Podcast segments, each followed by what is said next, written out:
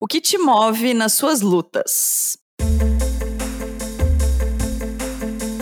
O meu nome é Marina Mels e o que move as minhas lutas é acabar com esse pensamento simplório e maniqueísta de que existe bem e mal, e de que necessariamente as pessoas se encaixam apenas em um desses lados. Meu nome é Mônica Benício e nas palavras de Audre Lorde, não serei livre enquanto outra mulher for prisioneira, ainda que as correntes dela sejam diferentes das minhas. O que me move é a luta pela liberdade e dignidade de todas as mulheres. O meu nome é Larissa Guerra e eu me vejo como uma pessoa movida pela vontade de viver em um mundo mais justo, mais afetuoso e mais aberto às diferenças. Amor nunca é um sentimento, é sempre uma ação.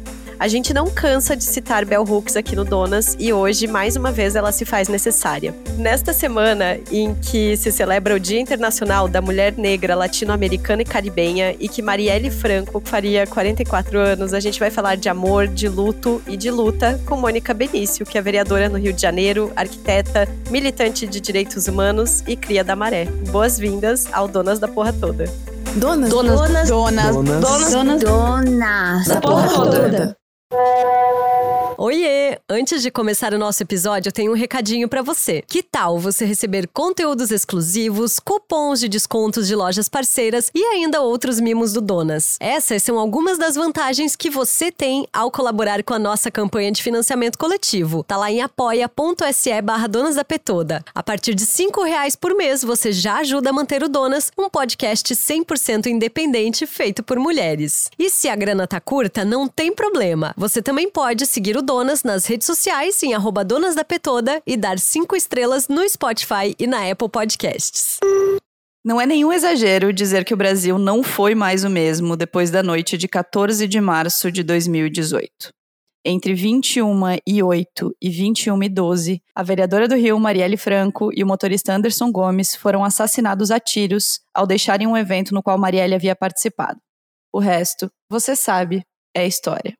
A morte de Marielle escancarou a violência política no Brasil, expôs o pior da nossa sociedade e transformou em níveis que a gente não consegue nem mensurar a vida de seus familiares. A Luiara perdeu a mãe, a Aniele perdeu a irmã e a Mônica Benício, a esposa. E é ela que está aqui com a gente hoje. Mônica, seja muito bem-vinda ao Donas e você pode se apresentar para quem ainda não te conhece? Ah, obrigada. Eu sou Mônica Benício, sou cria da Favela da Maré, uma das maiores favelas do Rio de Janeiro. Sou arquiteta urbanista e, antes disso, defensora de direitos humanos, uma feminista sapatão, Atualmente estou como vereadora na cidade do Rio de Janeiro e viúva de Marielle Franco, que não é menos importante na minha participação, na minha apresentação, porque isso mudou completamente a minha história de vida e o meu caminhar. Vamos começar então falando de Marielle, embora a gente não queira falar só disso, mas eu queria que você falasse um pouco de amor. Falar de Marielle também é falar de amor, então eu queria que você contasse um pouco como era a vida de vocês, como foi a história de amor com a Marielle, que você pode contar pra gente. Eu acho que, na verdade, é, falar de Marielle, falar de amor é um, um princípio básico, da, tanto da minha vida pessoal quanto da vida política e do símbolo que a Marielle se torna, né? político não só no Brasil, mas no mundo, desse lugar de inspirar afeto, de inspirar uma política feita com afeto, é, do, do, afeto que se deixa afetar, do afeto que se move pela construção de uma sociedade mais justa e mais igualitária. E isso não era diferente da minha vida pessoal com a Marielle. Ambas é, nos entendíamos já desde muito jovens defensoras de direitos humanos e o comungar de um olhar de um mundo mais justo era também o que nos aproximava enquanto mulheres. A Marielle foi a primeira mulher que eu me relacionei e eu, a primeira mulher que ela se relacionou, eu tinha na época 18 e a Marielle 24 anos. A gente não, não, não questionava a nossa orientação sexual, nós nos entendíamos enquanto mulheres heterossexuais até ali. É, fruto também de uma sociedade que nos molda né, com esse formato. E um ano depois da nossa relação de amizade, que se torna uma relação muito intensa, a gente se entende, na verdade, apaixonadas uma pela outra de um outro lugar que não era só a amizade.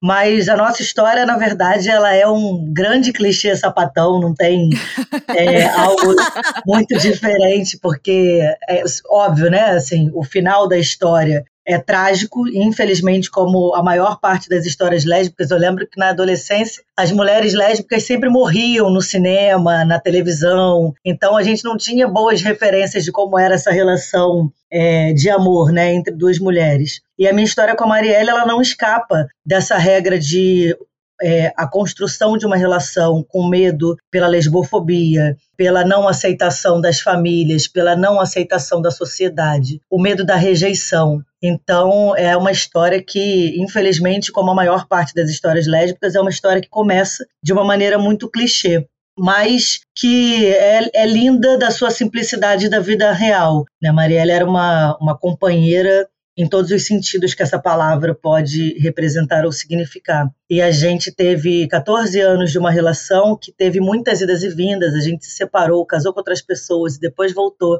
Foi uma história muito conturbada, mas é, que nos seus últimos momentos foi a realização de um sonho infelizmente, interrompido com o seu assassinato. Já tô chorando. Ai, a gente já tá morrendo aqui, chorando com essa história. Mônica, quando você fala, né, e é óbvio que a tua vida se transformou totalmente, assim, a partir de 2018, você já tinha alguma intenção de se candidatar? Vocês já militavam juntas e tal? Já era um projeto entrar na política, assim, ou a morte da Marielle acabou te jogando para esse lugar, assim? É, tem um, um livro que se chama O Ano do Pensamento Mágico, que eu gosto muito, e ele começa dizendo que a vida muda rapidamente, a vida muda num instante. Você se senta para jantar e a vida como você conhecia termina. E a minha é, vida, né, ela se encerra com a morte da Marielle da maneira como eu a conhecia. E fato é que ao a Marielle ser assassinada, nasce uma outra Mônica ali por uma necessidade, por um sentimento de justiça, mas em especial, em algum lugar, por um sentimento de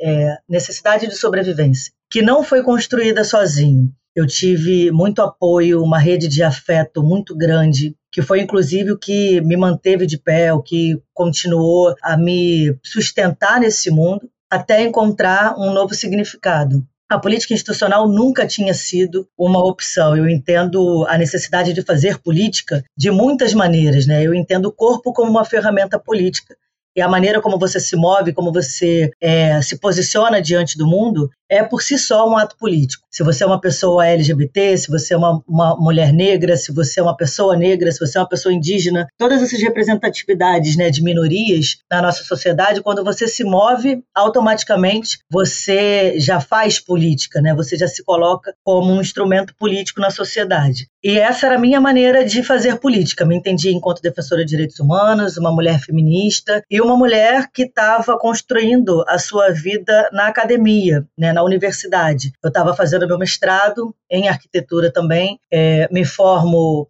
com muita dificuldade após o assassinato da Marielle, mas discutindo o direito à cidade na perspectiva do favelado, né? discutindo uma cidade mais inclusiva para os corpos, e por que, que a cidade é tão partida, claro, com o recorte do Rio de Janeiro. Enfim, mas isso era a minha, minha construção né? de vida pessoal e de vida profissional. E tudo isso é abandonado. Depois do assassinato da Marielle, eu abandono o mestrado, eu abandono os projetos que eu fazia enquanto arquiteta e fico numa uma correria muito louca assim pelo mundo de viagens na luta por justiça, procurando apoio internacional, é, dando visibilidade internacional ao caso. Foi um caso de muita repercussão, né? O mundo inteiro se choca com a noite do 14 de março de 2018. Então, eu meio que abandono a vida e fico, é, até por uma necessidade mesmo, assim, em algum lugar, o luto inicial, né, o momento da negação, é, tá falando da Marielle o tempo inteiro, em todos os lugares do mundo, isso me mantinha, de algum lugar, conectada a ela. É, então, era muita correria, muita confusão e eu quase não tinha tempo para sentir de fato aquela dor. Então, por um certo momento, às vezes não parecia real. É, a política institucional só se torna uma possibilidade em 2020, quando existia um apelo de movimentos sociais e muitas pessoas que olhavam seria o ano de reeleição da Marielle, a vereadora. A Marielle fez um ano e três meses de um mandato que deveria ter durado quatro anos, e seria a reeleição dela. E aí isso começou a ser questionado, começou a vir como um pedido para mim. Eu já tinha é, abandonado boa parte da minha vida e pareceu fazer sentido naquele momento poder disputar essa vaga porque aí nesse momento também eu já começo a entender que Justiça por Marielle era mais amplo do que só o final de um inquérito policial. O final de um inquérito policial, o Estado deve aos familiares de Marielle Anderson a sociedade brasileira e a comunidade internacional. Mas eu passo a entender que justiça por Marielle é você lutar para construir um mundo tal qual a Marielle via, a Marielle dedicava a sua energia, a sua vida para construir uma sociedade mais justa, mais igualitária. Então a política institucional passou a ser uma possibilidade de ferramenta nessa luta também. E aí eu topei fazer a campanha. A gente fez a campanha ali em 2020, no meio da pandemia. Foi uma campanha muito difícil, com pouca rua, é uma campanha sem precedentes, né, de uma campanha eleitoral feita numa conjuntura como aquela. Mas acabou que deu certo, né? O Rio de Janeiro entendeu aí o meu nome como uma possibilidade de, de fazer, né, de na verdade, de boas práticas da política dentro do parlamento, que é por si só um lugar muito difícil, né? um lugar muito hostil às mulheres, ao corpo LGBT, enfim. Você falou sobre esse lance de, ao mesmo tempo que estar vivendo um luto, não encontrar esse espaço, né? Para que esse luto acontecesse, assim. Foi um luto tão compartilhado, mas ao mesmo tempo muito íntimo, assim, e muito público, né? Como é que foi lidar com esse luto nesse lugar, assim, tão público? Não teve muito tempo entre o luto e a luta ali, né? Teve uma, uma comoção muito né? grande. É, uma comoção muito grande que acabou tirando um pouco, talvez, desse tempo e desse espaço para viver esse luto de forma íntima, né? Porque ele foi muito público, ele foi muito compartilhado. Embora eu imagino que a, o acolhimento também tenha sido muito grande, também um pouco de intimidade tenha sido complexo. Como é que foi, assim, ver esse luto sendo tão compartilhado, tão exposto, mas ao mesmo tempo tão íntimo e tão seu, né? É, foi um, um, um desafio doloroso, eu diria, porque é, logo depois dos os primeiros momentos, né, os primeiros dias, é, eu não olhava rede social, eu não via televisão. Os jornais que noticiavam muito, né, chegavam na, na minha casa e eu separei um cesto na porta de entrada. E todo mundo que vinha com algum jornal de notícias de alguma coisa, eu pedia para botar naquele cesto, na expectativa de que um dia eu fosse abrir aquele negócio para ler e nunca li. Na verdade, joguei fora na última mudança que fiz. Mas todos os lugares, né? Andar na rua, eram lambes com o rosto da Marielle, era outdoor com o rosto da Marielle, era a Marielle sendo falada, mencionada o tempo inteiro, porque existia um sentimento de um luto coletivo, porque cada um olhou para a barbárie que nos tira Marielle e se identifica com aquela mulher, seja pelas características do seu corpo, seja pela característica da dedicação da sua vida em luta. É, alguém perdeu a Marielle em, em, algum aspecto que se identificava.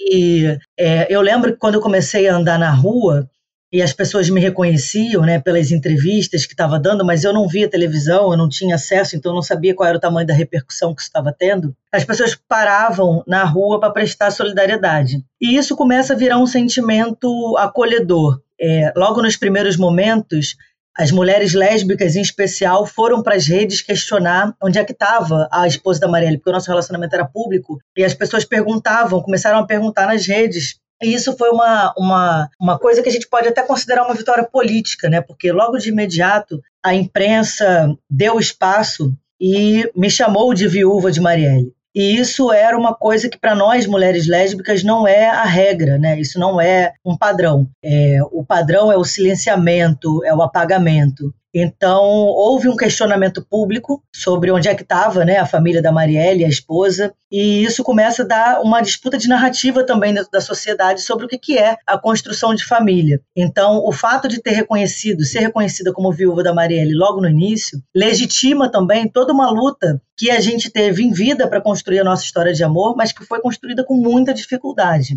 Então, o luto ele fica doloroso nesse lugar porque eu, por uma escolha, passo a mergulhar em muitas agendas e muitas atividades sem ter muito tempo para elaborar faço uma coisa que foi muito errada, que foi abandonar a terapia logo no início, depois disso.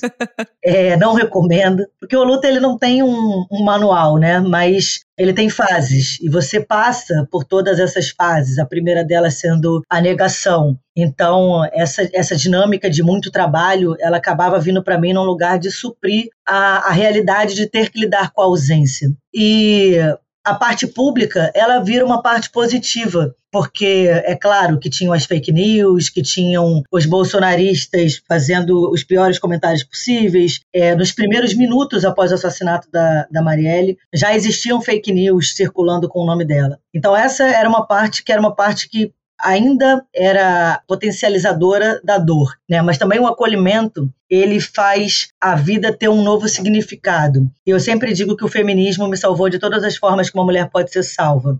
Uma delas é desse, desse lugar onde as mulheres, em especial a comunidade LGBT, acolheu, entendeu, tomou para si aquele luto que era um luto compartilhado mas que acolheu também a minha dor, que era uma dor íntima. E isso acabou ressignificando para mim qual era é, o meu lugar né, nesse mundo, nesse novo mundo, onde a Marielle não existia mais fisicamente, mas de contrapartida era uma presença constante, né, uma presença inclusive na solidariedade das pessoas. Nesses cinco anos aí que se passaram, eu acabei conhecendo muita gente especial, muita gente incrível que acolheu, que estendeu a mão em solidariedade.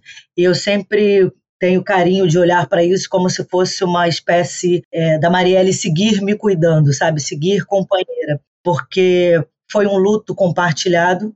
Ele tem dores específicas, cada um perdeu uma Marielle e sente essa dor específica, mas fato é que a Marielle se torna esse símbolo que é um símbolo que inspira solidariedade também, né? Então, como ela mesmo disse aqui na, na tribuna da, Câmara Municipal uma vez, que era as rosas das resistências nascem do asfalto. Então, é, é, é ver a delicadeza sendo gerada, sendo criada, sendo impulsionada no meio do caos, no meio da dor, sim é possível. Mônica, a gente tá aqui chorando, né? Meu Deus. Como que, e, e no meio de toda essa delicadeza, de todo esse luto, de todo esse processo de reconstrução da tua identidade, assim, como é que foi para te reencontrar o amor, voltar a viver o amor? Em algum momento você deixou de viver o amor, assim? Eu, eu não sei se é uma característica de, de todo luto, eu, eu agora estou vivendo um, um, luto novo, né? Tem dois meses que eu perdi o meu melhor amigo, que era o deputado federal David Miranda, e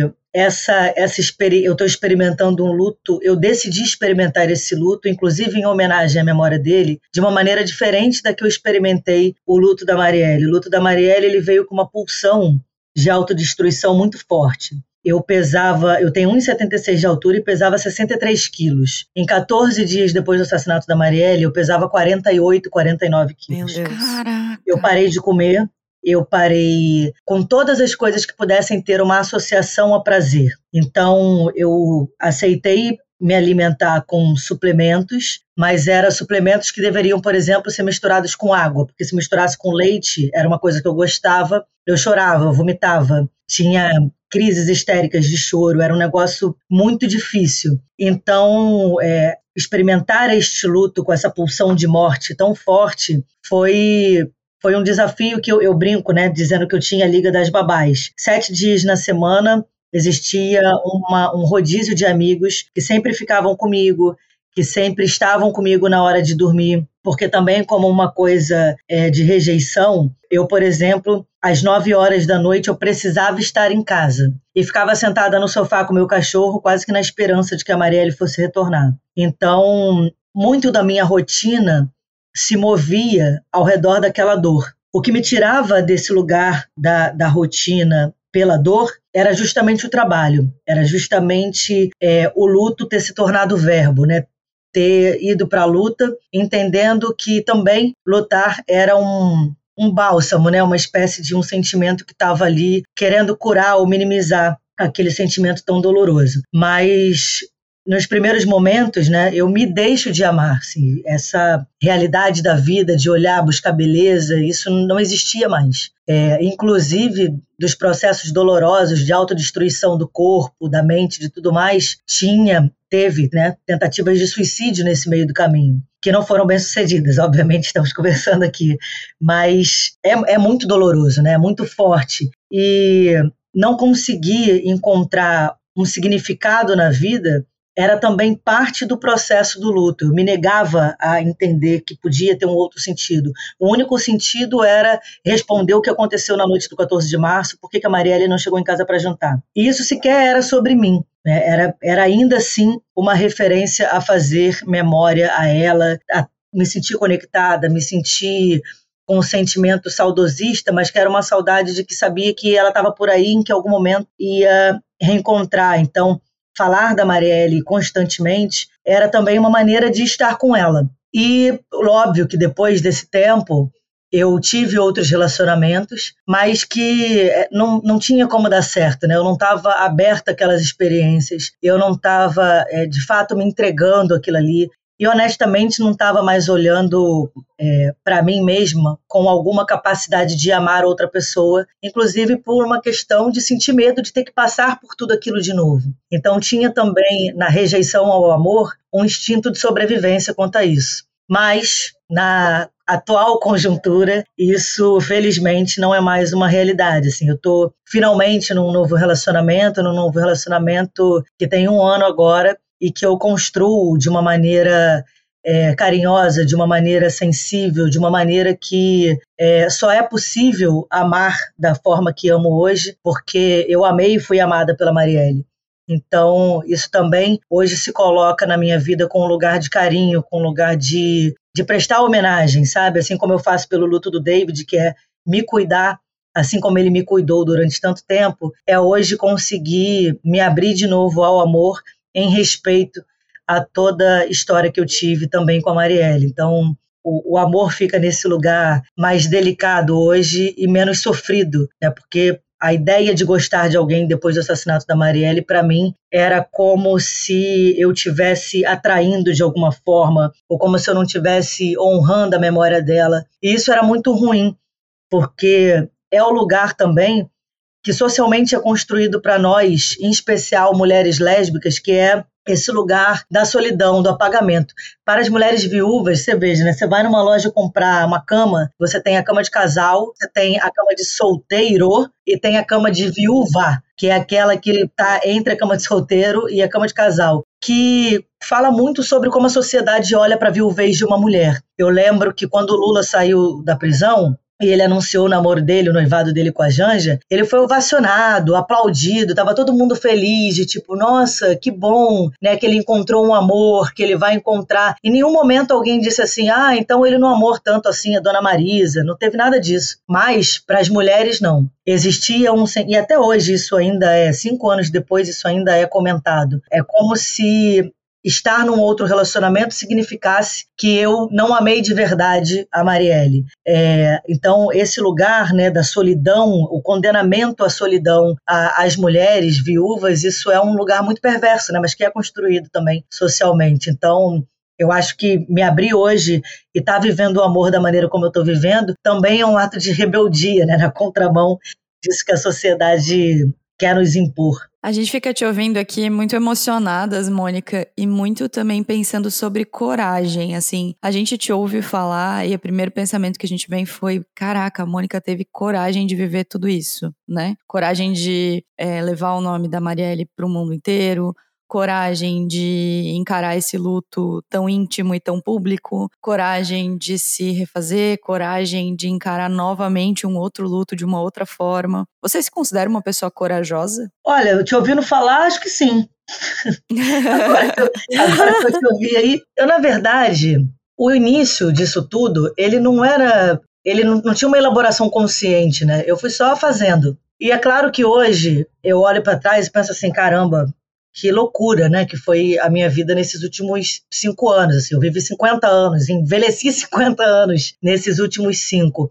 Mas, com muita sinceridade, se na manhã de 14 de março de 2018 alguém tivesse me dito que a história se daria como se deu e que eu iria reagir dessa maneira, eu ia. A primeira coisa que eu ia fazer era chamar essa pessoa de louca, porque em nenhum momento da minha vida eu consigo olhar para mim antes do assassinato da Marielle e imaginar que eu pudesse ter a reação que tive. Porque, assim como, enfim, tentei castigar né, o meu corpo, a minha vida, de muitas das formas, como um sentimento de autopunição, um sentimento de culpa por ter ficado, é claro que é, quando isso toma um, um, novo contorno, a gente vai encontrando apoio e, e uma nova razão para seguir. Eu, eu acho que isso pode estar relacionado à coragem, mas eu não acho que essa coragem seja individual, eu não acho que essa coragem tenha, tenha sido só da Mônica.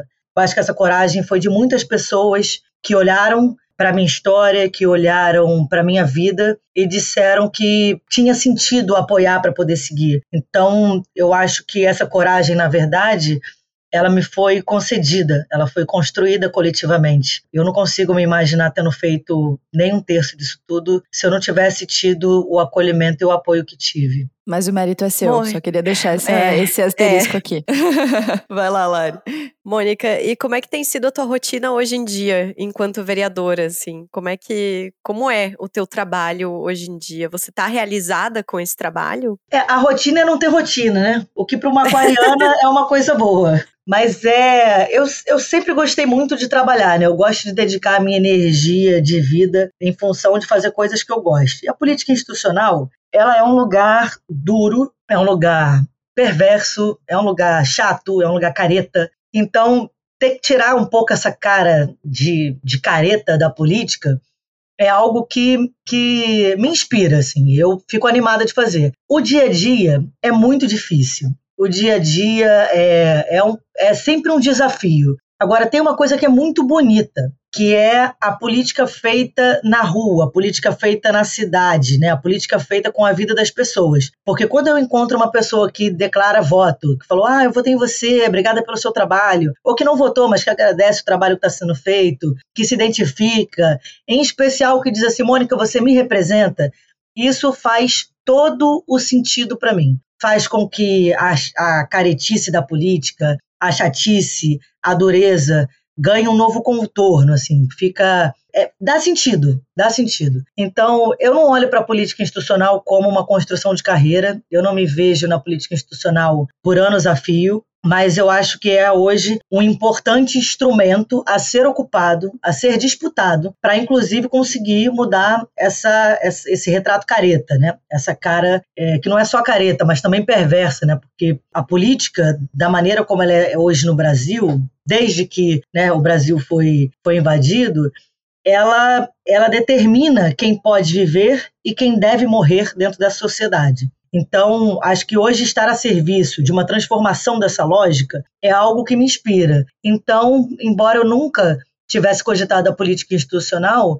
hoje ela faz sim sentido na minha vida. É muito trabalho, é chegar cedo, sair tarde, é deixar de ver a família, é ver pouco a minha mãe, ver pouco os meus sobrinhos, fazer poucas coisas que eu realmente gosto, que realmente são focadas em mim, mas, enfim, é, para o coletivo, né, para o todo, dá sentido. Então, eu tô, tô feliz. Quando você falou lá no começo do episódio de Audrey Lorde, é, a gente queria saber um pouco mais, assim, o que, que te move? Qual é essa sociedade que você entende que está trabalhando para construir, assim? O que, que move essa luta hoje? Como eu falei, é, de entender hoje Justiça por Marielle de uma maneira mais ampla. O que dá sentido na minha vida hoje é fazer um trabalho que construa um caminho de possibilidade de transformação social efetiva. Então, quando a gente tiver uma sociedade mais justa, mais igualitária, uma sociedade, ainda mais num país como o Brasil, né, que o racismo é uma questão estrutural, isso, essa lógica sendo desconstruída, né, ter tá no país que é o país que mais mata LGBTs no mundo, mais até do que em países que os nossos corpos são criminalizados. É, um país que é o quinto com maior índice de feminicídio no mundo. Quando essa lógica for revertida, eu acho que a gente consegue falar sobre justiça por Marielle. Então, o que, o que me dá sentido hoje é trabalhar para construir um mundo onde Marielles possam florescer e não serem assassinadas pelo que são. E os principais eixos né, da atuação do meu trabalho é uma cidade mais inclusiva, uma cidade mais segura para as mulheres, para a população LGBT, mas, sobretudo, entendendo que uma cidade, se for segura para as mulheres, ela será mais segura para todos os corpos, para todas as pessoas. Então, isso é o que norteia tanto o meu fazer político institucional, tanto quanto o meu fazer militante. Né? Tá conversando aqui com vocês hoje, para mim, é um ato político, é uma tarefa política. É a gente poder dialogar sobre que mundo é esse que a gente quer construir, né? Que mundo é esse que a gente está disputando. Mas, sobretudo, entender que cada gesto, que cada minuto de vida, que cada energia dedicada no seu dia faz com que você esteja, de alguma forma, construindo ou não esse mundo, né? Mas eu acho que a gente precisa se entender mesmo como essa ferramenta política de transformação social efetiva, porque a transformação ela vem através da coletividade, mas as ações individuais elas não são menos relevantes, né? Inclusive porque o coletivo é feito também de pessoas que estão ali experimentando as suas individualidades, a sua é, experiência no mundo, né? E quando você olha para isso de uma maneira coletiva, para mim faz sentido. Ai, Bom, pra gente. Gente, eu falo pra caramba, que... tá? Se quiser que eu cale a boca. A gente tá muito. Não, a, gente, a gente tá, tá emocionada, assim, tipo, de verdade. Meu Deus. E eu menstruei, eu tô muito sensível. a Marina sabe, a gente tá, meu Deus. Vale. É peso 2 na prova, né? É, peso 2. Mônica, é, pra gente, eu acho que começar a ir pra, pra nosso, finalmente, pra nossa mesa de bar, ter um momento mais descontraído da nossa conversa. Queria finalizar te perguntando o seguinte: você se considera uma pessoa feliz? Como é que tu imagina a tua vida, assim, nesses próximos anos? Olha, eu considero. Eu acho que a, a, felicidade ela é, ela é vendida e vista numa vitrine como se fosse algo muito caro, né? Eu, esses últimos meses, o David teve internado por nove meses antes de morrer. Eu fui ao hospital quase todos os dias. Eu, por exemplo, essa minha relação desse novo luto me faz olhar para a saúde entendendo que eu tinha uma tia que ela sempre me ligava e aí falava assim, falei, tia, tudo bem, tudo bem. Ela, tô com saúde, é o que importa. E esse, eu achava aquilo é, meio simples, né? Porque a gente, a minha tia era muito pobre, vivia numa, no município de Nova Iguaçu, numa casinha muito pobre, sempre teve muito problema de saúde. É, teve um filho com problemas de saúde desde a infância, que depois morreu de câncer. Minha tia sempre teve uma vida muito difícil. E ouvir ela falar isso, para mim, era uma coisa meio tipo, ah, tá falando por falar. E esses últimos meses, né, assim, é, vendo David lutar pela vida, fez também entender um, um, homem de 37 anos, que era super forte, sabe, super de bem com a vida, faz eu olhar para esse lugar de saúde é o que importa, como a minha tia dizia, com, com mais generosidade. Né? Então, hoje eu tenho saúde, minha família está bem, está com saúde, é, eu tenho um, um trabalho que me dá tesão e me dá sentido na vida fazer, minhas contas estão em dia, né? Nem todas, mas. Importante, importantíssimo. pois é, é, meu cachorro está saudável, enfim, tô amando de novo, tá, tá tudo bem. Você corre, né? Eu corro ouvindo esse podcast maravilhoso. Ai, dá licença. Ganhei no, novas melhores amigas de infância. Ai, meu Deus, não aguento. Tá tudo bem. E essa tua relação com a corrida, ela veio de agora ou você sempre correu? Essa relação com a corrida, ela tem sido, na verdade, um reencontro nesse momento. Eu corria, antes do, do assassinato da Marielle, eu corria todos os dias, né? Sete dias na semana, e de 15 em 15, ou pelo menos uma vez por mês, eu fazia meia maratona correndo. Então era uma coisa que eu gostava muito. E no processo de abandonar tudo, foi uma das coisas que eu abandonei também. Eu voltei a correr muito recentemente, assim, no início desse ano. E tem sido um processo, né? Porque o corpo está aqui já com seus 37 anos, aturando alguns desafios, mas é um prazer, assim. E eu tenho, e com vocês eu descobri agora a corrida com o podcast, porque no geral eu tava ouvindo música e sempre parece que você tá meio que num videoclipe, né? Quando você corre ouvindo música. e agora tem ouvir o podcast, assim, tem ganhado um pouco mais de qualidade no meu dia, sabe? Porque eu fico muito ansiosa às vezes correndo, porque tem tanta coisa para trabalhar, que eu começo a ficar ansiosa pensando assim: ai meu Deus, eu tô ouvindo música ao invés de estar tá lendo um texto, tô fazendo. Então, assim, tem um, uma fritação na cabeça meio meio enlouquecedora. E aí a corrida ela tira um pouco disso. Então eu, eu, vou muito cedo, que aí eu vou de manhã com, com o Chico, que é o meu cachorro, é, e é o momento, a parte da manhã, ali no iníciozinho da manhã, é o momento que eu tenho para mim, né? Que eu me dedico às minhas tarefas, a passar uma vassoura na casa, cuidar do cachorro, correr e, enfim, tá cuidando ali. Então a, corrida ela tá nesse lugar do autocuidado, né? Dos poucos momentos, inclusive, de autocuidado que tenho. E não tô falando isso com orgulho, porque eu acho isso bem ruim. Deixa eu depositar o meu caminhão balduco de biscoitos aqui. Mas, cara, é muito maravilhoso te ouvir falar, porque você fala muito de reinvenção, mas ao mesmo tempo você fala muito de reconexão. E essas duas coisas parecem antagônicas, mas com você falando, elas parecem que fazem tanto sentido, sabe? De você se reinventar ao mesmo tempo que você se reconecta. E as, os dois, embora comecem com re, os dois, eles têm visões completamente diferentes, né? Reinventar um caminho novo, uma perspectiva nova, e reconectar é recuperar uma perspectiva antiga. E é muito bonito como você faz isso, sabe? Eu acho muito bonito como você consegue falar de amor com luto, com desafio, com leveza, com corrida, sabe? Com todas as coisas, assim. É, com, eu, eu queria morar na sua cabeça, assim, meia horinha. É. Não, conseguir... não aconselho. porque Agora quem ficou emocionada sou eu, mas eu não aconselho, não. Eu, eu sou uma pessoa que tenho mania de casa arrumada, uma chatice danada. Mas a minha cabeça não é tão organizada quanto a minha casa. Então, uma das minhas dicas do Mesa de Bar vai ser sobre isso, hein? Sobre organização de casa e de cabeça. Mas enfim, vamos pro Mesa de Bar, mas sim, estamos as duas muito emocionadas. Eu tenho certeza que a nossa audiência também tá, porque você é muito incrível mesmo. Ah,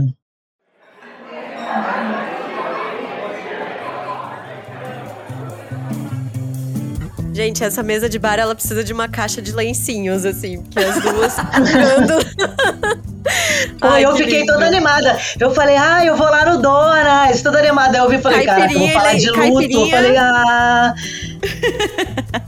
Cara, tá mas bom, você pode vamos lá. voltar. Vamos voltar pra falar de Ai. Rio de Janeiro. Vamos voltar pra Vamos, falar de outras coisas. Vamos voltar pra falar dessa cidade boy lixo, tóxica, mas maravilhosa. Não, vem aí, né? Eu tô esperando Marina Mels, ela tá me prometendo, Mônica, assim, ó, prometendo, tá? Faz tempo. Vai Eu acontecer. tô esperando essa, essa viagem. Tem que Bom, sair, sa- e tem que sair daqui elogiando, porque só quem pode falar mal do Rio é carioca. Então, Isso é uma regra eu importante. Isso é Eu uma regra sei que eu muito vou- importante. Mônica, eu sou pisciana, Rio de Janeiro também é pisciana. Tenho certeza que eu, é por isso que eu nunca fui, sabe? Porque eu vou me apaixonar muito, assim. Eu sou uma, eu sou uma pisciana apaixonada. Esse é o meu defeito, né? Amar demais. Vamos lá. Bom, gente, nossa mesa de bar maravilhosa nesse clima de caixinha de lenços, mas tem uma caipirinha, tem um sambinha rolando.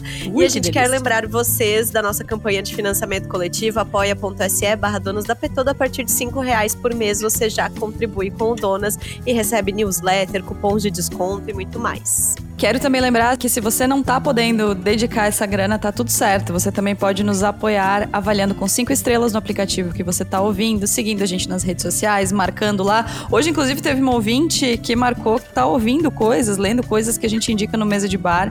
Achei incrível, então sigam a gente, marquem a gente. A gente fica muito feliz em saber que vocês estão aí do outro lado. E tem spoiler.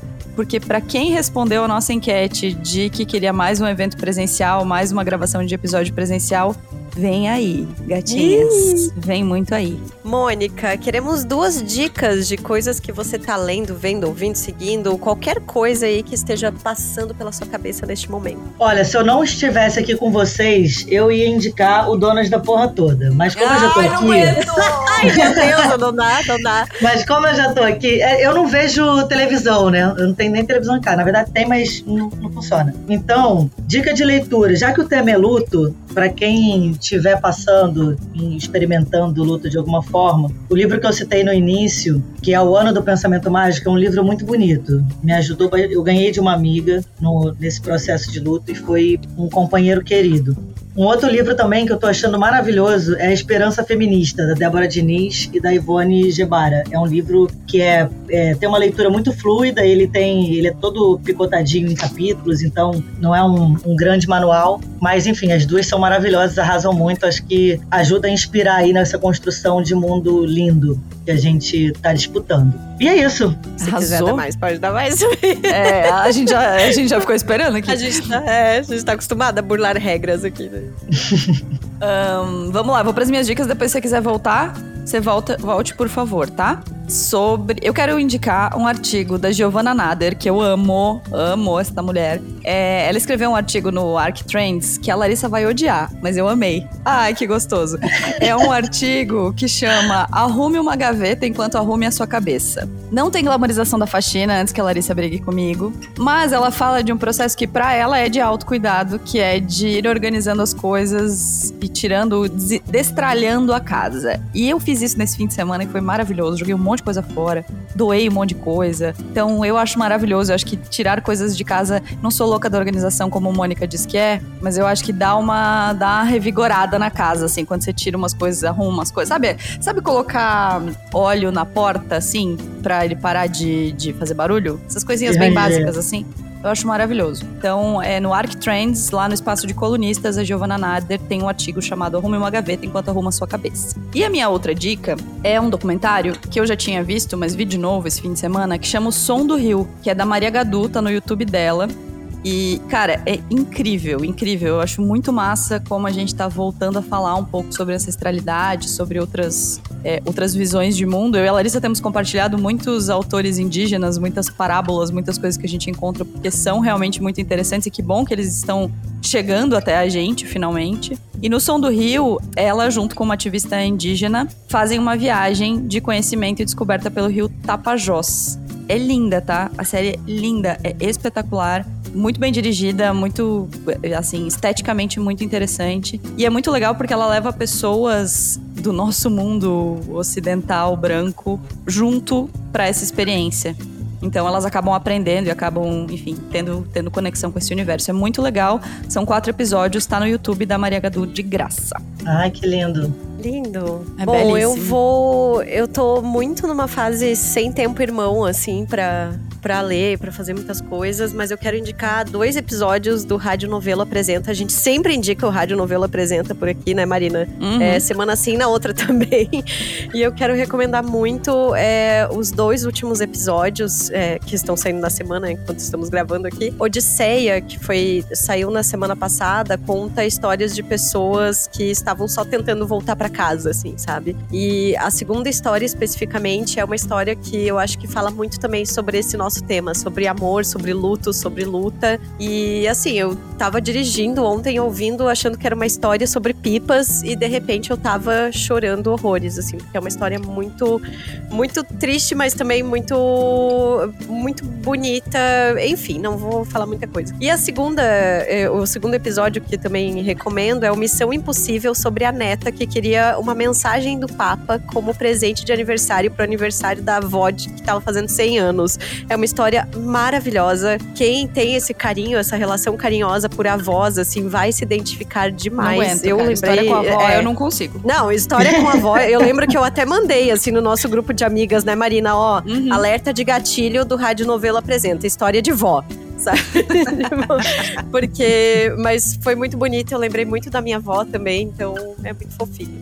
E aí, por fim, para indicar uma coisinha leve, o arroba Olhos Muros é um perfil do Instagram bem antigo que reúne aí frases e coisas que as pessoas escrevem em muros, em ônibus e coisas, e eu adoro essas coisas aleatórias, assim. É isso. Muito bem. Mônica, assim, a gente não vai mais falar nada que a gente não tá tendo palavra. É. Tá um pouco difícil não, pra quero, gente hoje. Quando vocês estiverem no Rio, vocês me avisem pra gente marcar essa mesa de bar presencial. Ih, meu Deus do céu, agora a gente Deus, vai semana Marina, que vem, menina. Entrando no site aqui. entrando no Google Flights agora. Mônica, é. sério, assim, a gente já te falou, vamos falar no ar também, porque a gente gosta de passar essa vergonha com a nossa audiência. Quando a gente viu que você tava seguindo a gente, a gente comemorou muito. A gente falou, cara, chegamos lá, vencemos, cara, vencemos muito. Porque a gente admira muito o teu trabalho e a gente quis muito que você estivesse aqui com a gente para falar de você. Porque, é. claro, a, a, importância da Marielle é inquestionável, os, as sementes da Marielle são inquestionáveis, você é essa semente, nós todas somos, mas você é muito maravilhosa e você é muito importante e você faz coisas incríveis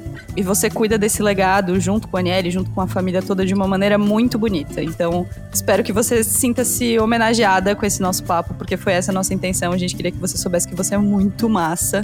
Eu ia falar um palavrão Você é maravilhosa. Então, espero que você tenha gostado de estar aqui com a gente, que você volte logo, porque com certeza a gente já quer essa, esse retorno. Ah, eu que agradeço, de verdade. O carinho e o trabalho de vocês, assim, tem mudado as minhas manhãs de corrida. Vocês são muito maravilhosas, o trabalho de vocês é muito necessário. Então, enquanto ativista de direitos humanos, mas enquanto uma mulher que se constrói e reconstrói diariamente, eu agradeço muito o trabalho de vocês. Obrigada.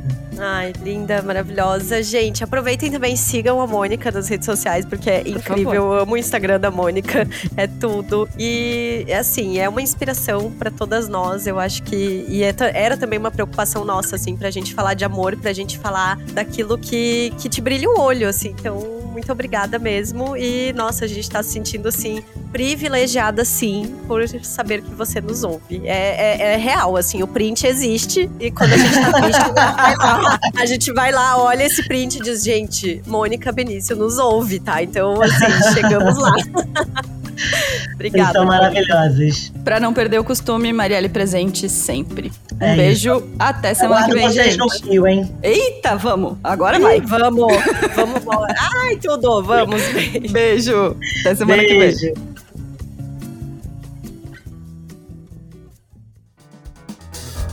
O Donas da Porra Toda é uma produção independente. Produção, roteiro e apresentação, Larissa Guerra e Marina Mels. Edição e tratamento de áudio, Bruno Stolf. Mais informações no site www.donasdapetoda.com.br ou nas redes sociais no arroba Donas da Petoda.